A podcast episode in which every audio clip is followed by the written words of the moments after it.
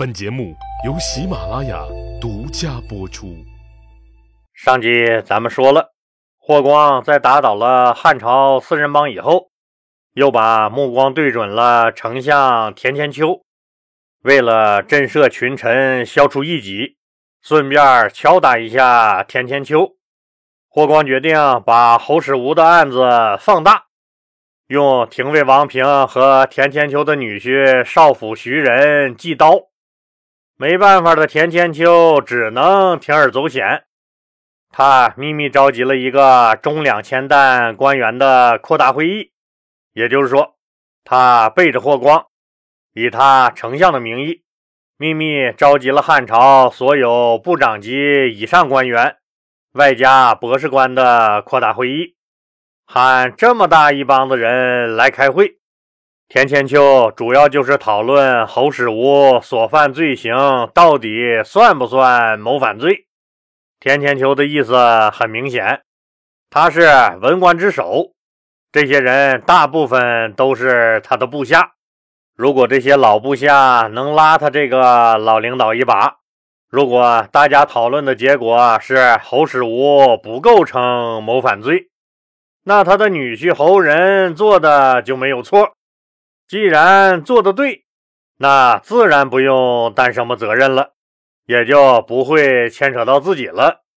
也就是说，丞相田千秋妄图借助这次会议的决议，迫使霍光改变对这事儿的态度。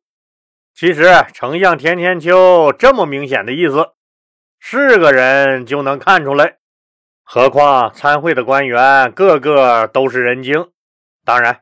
田千秋也知道，他不通知霍光，擅自召集部长和博士官们开会，这后果那是相当的严重。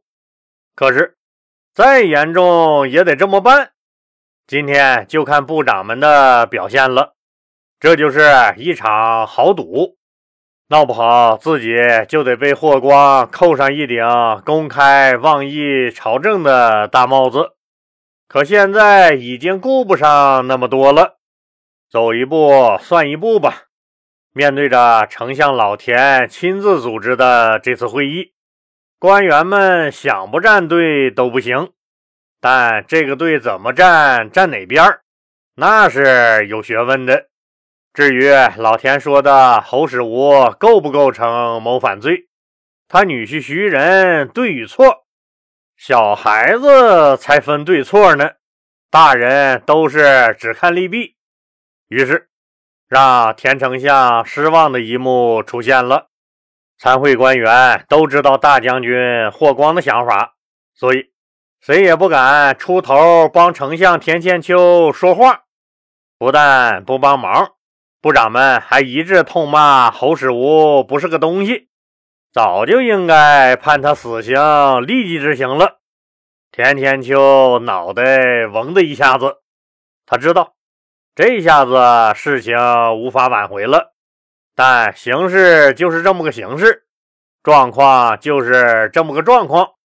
现在唯一能做的，就是自己怎么能躲过这场劫难。没办法，既然部长们决议已经有了。田千秋只好让人把部长们讨论的结果写成报告，专程给大将军霍光送了过去。果然，霍光一听说田千秋背着他放了一枪，一下子就火了。我是首席辅政大臣，你田千秋居然敢绕开我召开会议，你这就是想制造不同言论。就是想在官员中制造对抗之势，你是嫌自己死得慢了吧？于是霍光一不做二不休，下令把廷尉王平和少府徐仁扔进了监狱。这一行动让朝廷上下一片震惊，百官们都认为这次丞相田千秋估计也在劫难逃了。大汉朝的又一场政治风暴风雨欲来。丞相田千秋当然明白自己的处境，估计这回自己马上要去地下伺候汉武帝刘彻、老刘皇帝去了。现在再找霍光解释也就没啥意思了。但挨打就要立正吗？田千秋当然不会这么坐以待毙。他去找了一个人，这个人见到田千秋以后，恭恭敬敬地管他叫了一声“田叔”。两个人喝着小酒，唠起了家常。谁都知道，丞相田千秋得罪了大将军霍光，得罪了大将军，那就只有一死。高高在上的丞相也不可能幸免。就在满朝文武都等着丞相田千秋受难的消息时，太仆杜延年给大将军霍光写了一封信。杜延年在信中说：“丞相对人一向宽厚。”自己也没什么主见。至于说他擅自召集高官举行会议，确实做的极为不妥。但我觉得丞相干了这么多年了，又是先帝任用的老人了，除非有什么重大过失，否则你要是把他废了，不太合适。最近以来，确实有不少老百姓反映咱们刑罚过重。反映官吏们喜欢罗织罪名，且执法严苛。如今丞相召集会议，本来商议的也是刑罚审判的事情，这也契合了当前老百姓的呼声。如果因为这件事儿连累了丞相受难，恐怕会造成不好的影响。如果再有人私下造谣传谣，我担心大将军您会因此失去天下人心。杜延年是谁呀？那是霍光的嫡系，是人家霍光最看重的小弟。而且人家杜延年在信中侧重点根本就不在谁对谁错的问题，而主要是替大哥霍光考虑名声。既然杜延年这么说了。霍光没有理由不给这个小弟一个面子。可以说，杜延年这封信救了田千秋一命。田千秋可以不收拾，但别人可就没这个好命了。霍光决定把一直想要收拾的左平义、贾胜湖也装进这个案子里一起干掉。这个左平义既是个官名。也是个行政地区名。前面老李讲过，左平义是拱卫首都长安的三府之一，另两个是京兆尹和右扶风。左平义贾胜湖就相当于北长安市的市长。经过霍光手下的一番运作，左平义贾胜湖也被扣上了谋反的帽子。最终结果是。公元前七八年四月，少府徐仁在狱中自杀，廷尉王平和左平义、贾胜湖被腰斩。丞相田千秋没有受到这事儿的牵连，依然做他的丞相。不过可以想象，这件事儿对田千秋的打击有多大。老田同志从此一蹶不振，郁郁寡欢。第二年。也就是公元前七七年，田千秋就去世了。田千秋做了十二年的丞相，死后谥号是定侯。对了，也有人管他叫车千秋。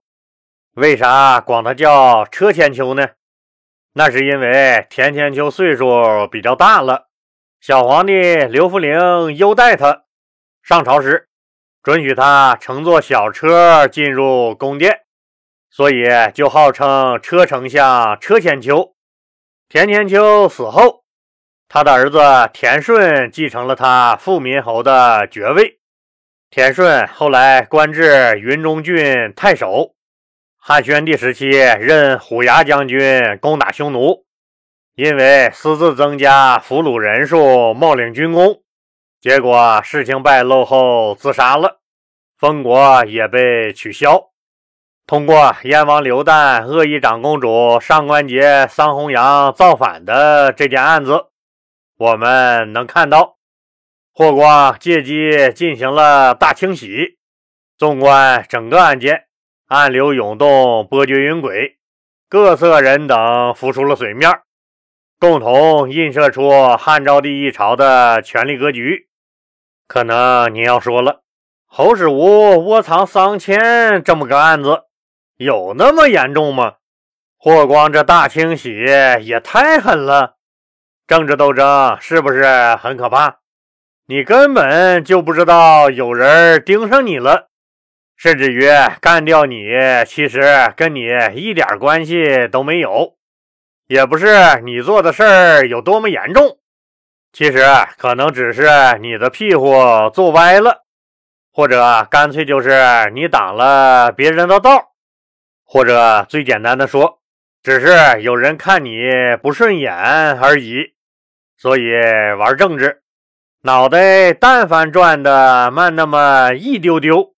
你就不知道对方要干啥了。那干掉了燕王刘旦、上官桀、桑弘羊，又吓死了田千秋，霍光高枕无忧了吗？当然没有，他的新烦恼又来了。霍光，霍大将军，这时候还能有烦恼？有，当然有。